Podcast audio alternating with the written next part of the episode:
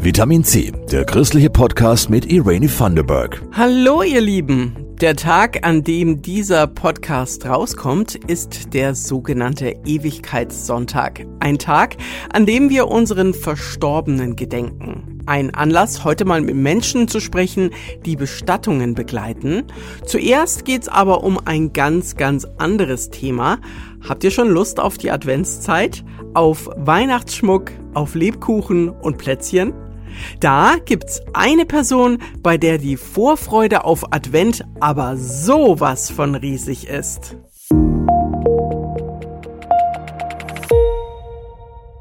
Nelly Lunkenheimer ist 17 Jahre alt und das neue berühmte Nürnberger Christkind.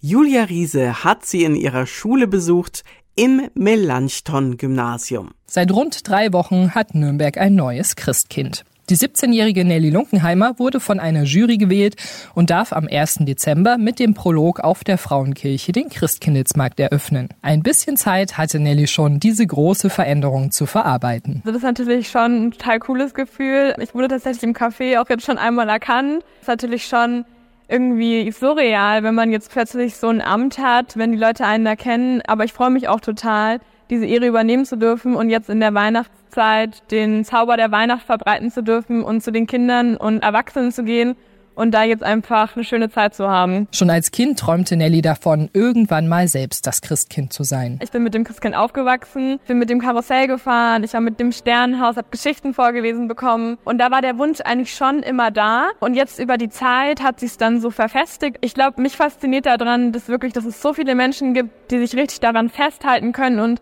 die mit dem Christkind auch was verbinden, dass es viele Kindheiten prägt, also meine hat selber geprägt und dass man damit wirklich viel bewirken kann. Trotzdem hat sie ihre Bewerbung am Anfang vor allen geheim gehalten. Tatsächlich habe ich mich erstmal ganz für mich beworben. Also man sollte ja einfach online das mal einschicken. Da habe ich meinen Eltern auch erstmal gar nichts gesagt. Also ich habe tatsächlich erst, als ich dann den Anruf bekommen habe und unter den besten zwölf sozusagen war oder ausgewählten zwölf, habe ich meinen Eltern dann gesagt, ja, ich komme jetzt in die Zeitung und habe mich beworben. Für ihre Freundinnen Lena, Juli und Julia ist Nelly auf jeden Fall das perfekte Christkind. Sie strahlt halt einfach das Glückliche auch aus, das Weihnachtliche. Wenn sie den Raum betritt, dann muss man eigentlich sofort lachen. Sie ist immer lustig drauf, man hat immer sehr viel Spaß mit ihr und immer authentisch, hat die Ausstrahlung dafür und hatte schon immer eine sehr große Vorliebe für die Weihnachtszeit. Also es hat ihr schon immer sehr Spaß gemacht, auch im Chor eben die Weihnachtslieder zu singen und sowas. Also sie hatte da immer schon diese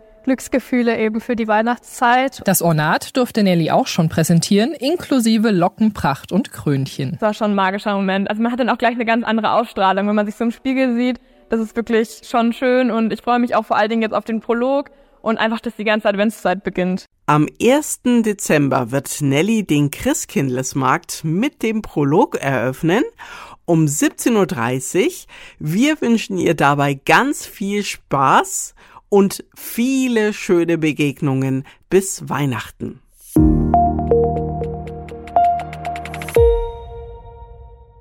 Aus Regensburg kommt eine ganz besondere Idee die mit einem Thema zu tun hat, das wir allzu gerne von uns wegschieben. Den Tod von geliebten Menschen. Unter dem Namen Urnfold werden handgemachte, nachhaltige Urnen hergestellt. Aus hochwertigen Büttenpapieren. Die beiden Gründerinnen wollen damit der Trauerkultur den Schrecken nehmen. Denn die Urnen lassen sich ganz individuell und einfach mitgestalten, sagt Eva Schlössel. Wir wollen nicht den Tod schöner machen. Es ist nichts Schöneres, wenn jemand stirbt. Aber wir wollen den Umgang mit dem Thema schöner machen. Christina Steinhauf macht Urnen. Keine üblichen Urnen aus Stein, Holz oder Metall. Sie und ihre Kollegin Katharina Scheidig machen Papierurnen. Es gibt sie in vielen bunten Farben und eigentlich sehen sie ein wenig wie Lampenschirme aus. Jeder kann und darf die Urnen selbst gestalten. Dafür gibt es bei Urnfold in der Regensburger Altstadt genügend Möglichkeiten. Ganz oft ist der Wunsch nach den Blumen, also der Blumendekoration und das ist auch sehr gut umsetzbar, weil einfach man nur die Urne perforieren muss mit einem spitzen Gegenstand, also einem Cuttermesser oder so. Und dann lässt sich das als Ritual eben auch gut in eine Trauerfeier einbinden, dass jemand eben jeder noch eine Blume mitgibt auf den Weg. Und was auch schon vorgekommen ist, ist, dass Leute noch ähm, letzte Nachrichten mitgegeben haben, weil auch da bieten sich die Faltungen an. Man kann da noch Zettel mit reinstecken oder so Papierröllchen. Was man sich eben vorstellen kann, kann man eigentlich noch machen. Es ist sehr viel möglich. Beim Betreten des Ladens hört man eine Playlist mit Wunschliedern für die eigene Beerdigung. Bei Urnfold soll das Thema Tod eine neue Bedeutung bekommen. Dieser ganze Laden steht auch ein bisschen auch unter dem Konzept Let's Talk About Death, Baby. Wir haben ein Online-Angebot, das ist immer Dienstagabend um 19.30 Uhr, ein offenes Zoom-Meeting. Und eben, wir nennen es Speed Dating mit dem Tod, denn es gibt drei Fragen. Eine eher witzige, eine philosophische und eine praktische Frage. Und Menschen, die in den Zoom-Call kommen, werden für jeweils zehn Minuten zu einer Frage mit einer zufälligen Person zusammengebracht und haben zehn Minuten Zeit, über diese Frage zu reden. Also es entstehen sehr gute Gespräche zu dem Thema auch mit unbekannten Personen. Und das ist so ein bisschen was, was wir den Leuten mitgeben wollen, dass es okay ist, über das Thema zu sprechen, das nicht immer schlimm ist, sondern einfach sehr bereichernd. Bewusstes Auseinandersetzen und Mitgestalten stehen hier im Fokus. Die Idee basiert auf Christina Steinhoffs persönlicher Erfahrung. Vor einigen Jahren starb ihr Vater. Sie hat seine Urne gestaltet, da sie mit den vorgefertigten Möglichkeiten nicht zufrieden war. Und ich habe damals eben meinem Papa aus äh, Holz selber eine Urne gebaut und festgestellt, das gibt mir total viel in der Trauerbewältigung irgendwo mit meiner Familie noch drüber nachzudenken, okay, welches Holz nehme ich, wie gestalte ich die, schnitze ich noch was rein und auch einfach der Gedanke, ihm noch was mitgeben zu können und selbst aktiv zu sein statt in der Situation zu sein und einfach geschehen lassen müssen. Urnfold ist so ganz anders, als man sich einen Laden, in dem Urnen angeboten werden, vorstellt. Christina Steinhauf und Katharina Scheidig schaffen neue Bereiche in der Bestattungskultur. Wer sich für die Papierurnen interessiert, unter www.urnfold.de findet man viele Beispiele. Und wir bleiben noch eine Weile beim Thema Trauerkultur.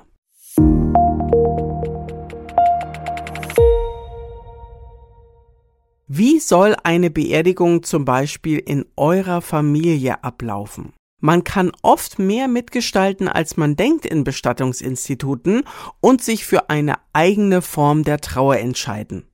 Eva Schlössel war im Bestattungshaus Plan B in Regensburg. Die Produktpalette ist mit nur einem Sarg und ein paar verschiedene Urnen sehr reduziert. Die Angehörigen haben also weder die Qual der Wahl noch eine potenzielle Überforderung vor sich. Sie können sich ganz auf sich und die Person, die es zu beerdigen gilt, konzentrieren. Laut Magdalena Schwarzwald, eine der Inhaberinnen von Plan B, bleibt ihnen so die Expertise über das Wesentliche überlassen. Es geht ganz viel darum, ums gesehen werden und gemeinsam aushalten.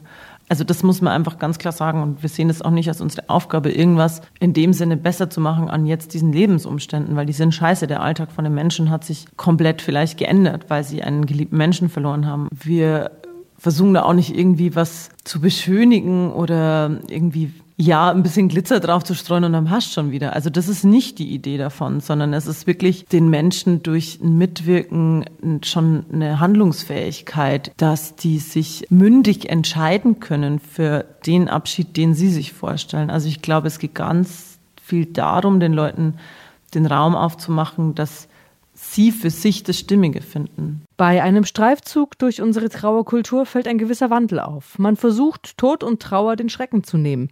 So hört man häufiger von Lebensfeiern statt Trauerfeiern. Müssen wir wieder ein anderes Verständnis von Trauer entwickeln. Also, dass Trauer nicht dieses Schlechte ist, ja auch auf eine Art nur ein Ausdruck von Liebe ist. Ich glaube, dass ich es schön fände, dass wir Trauer wieder als dieses Buntere wahrnehmen würden. Also manchmal habe ich das Gefühl, dass wenn man jetzt Lebensfeier sagt, dann macht man das mit dem, wir spritzen ein bisschen Glitzer drauf und dann passt schon.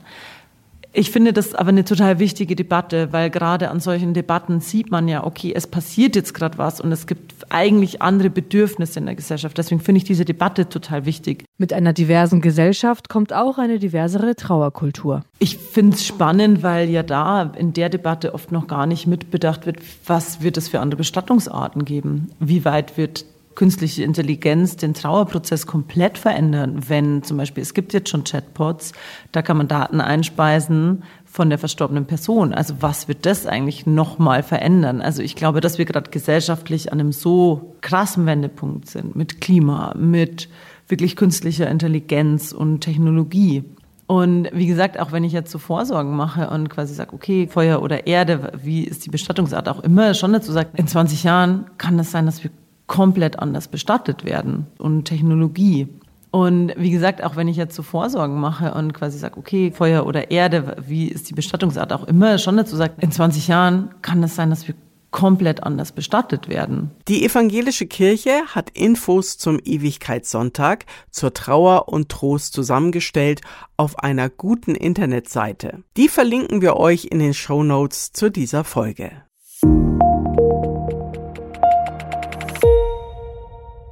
Wow, liebe Leute, wenn die nächste Folge rauskommt, ist Advent. Ich freue mich auf eine besinnliche Zeit mit euch. In der nächsten Folge geht's unter anderem um ein geniales Weihnachtskonzert für Kinder zwischen drei und zwölf Jahren. Die Redaktion bei Vitamin C machen Christoph Leferz und Jasmin Kluge. Ich wünsche euch noch eine schöne Zeit. Macht's gut. Bis zum nächsten Mal. Eure Irene. Das war Vitamin C, der christliche Podcast. Für Fragen oder Anmerkungen schreibt uns an pod-vitaminc.epv.de. Vitamin C, jeden Sonntag neu.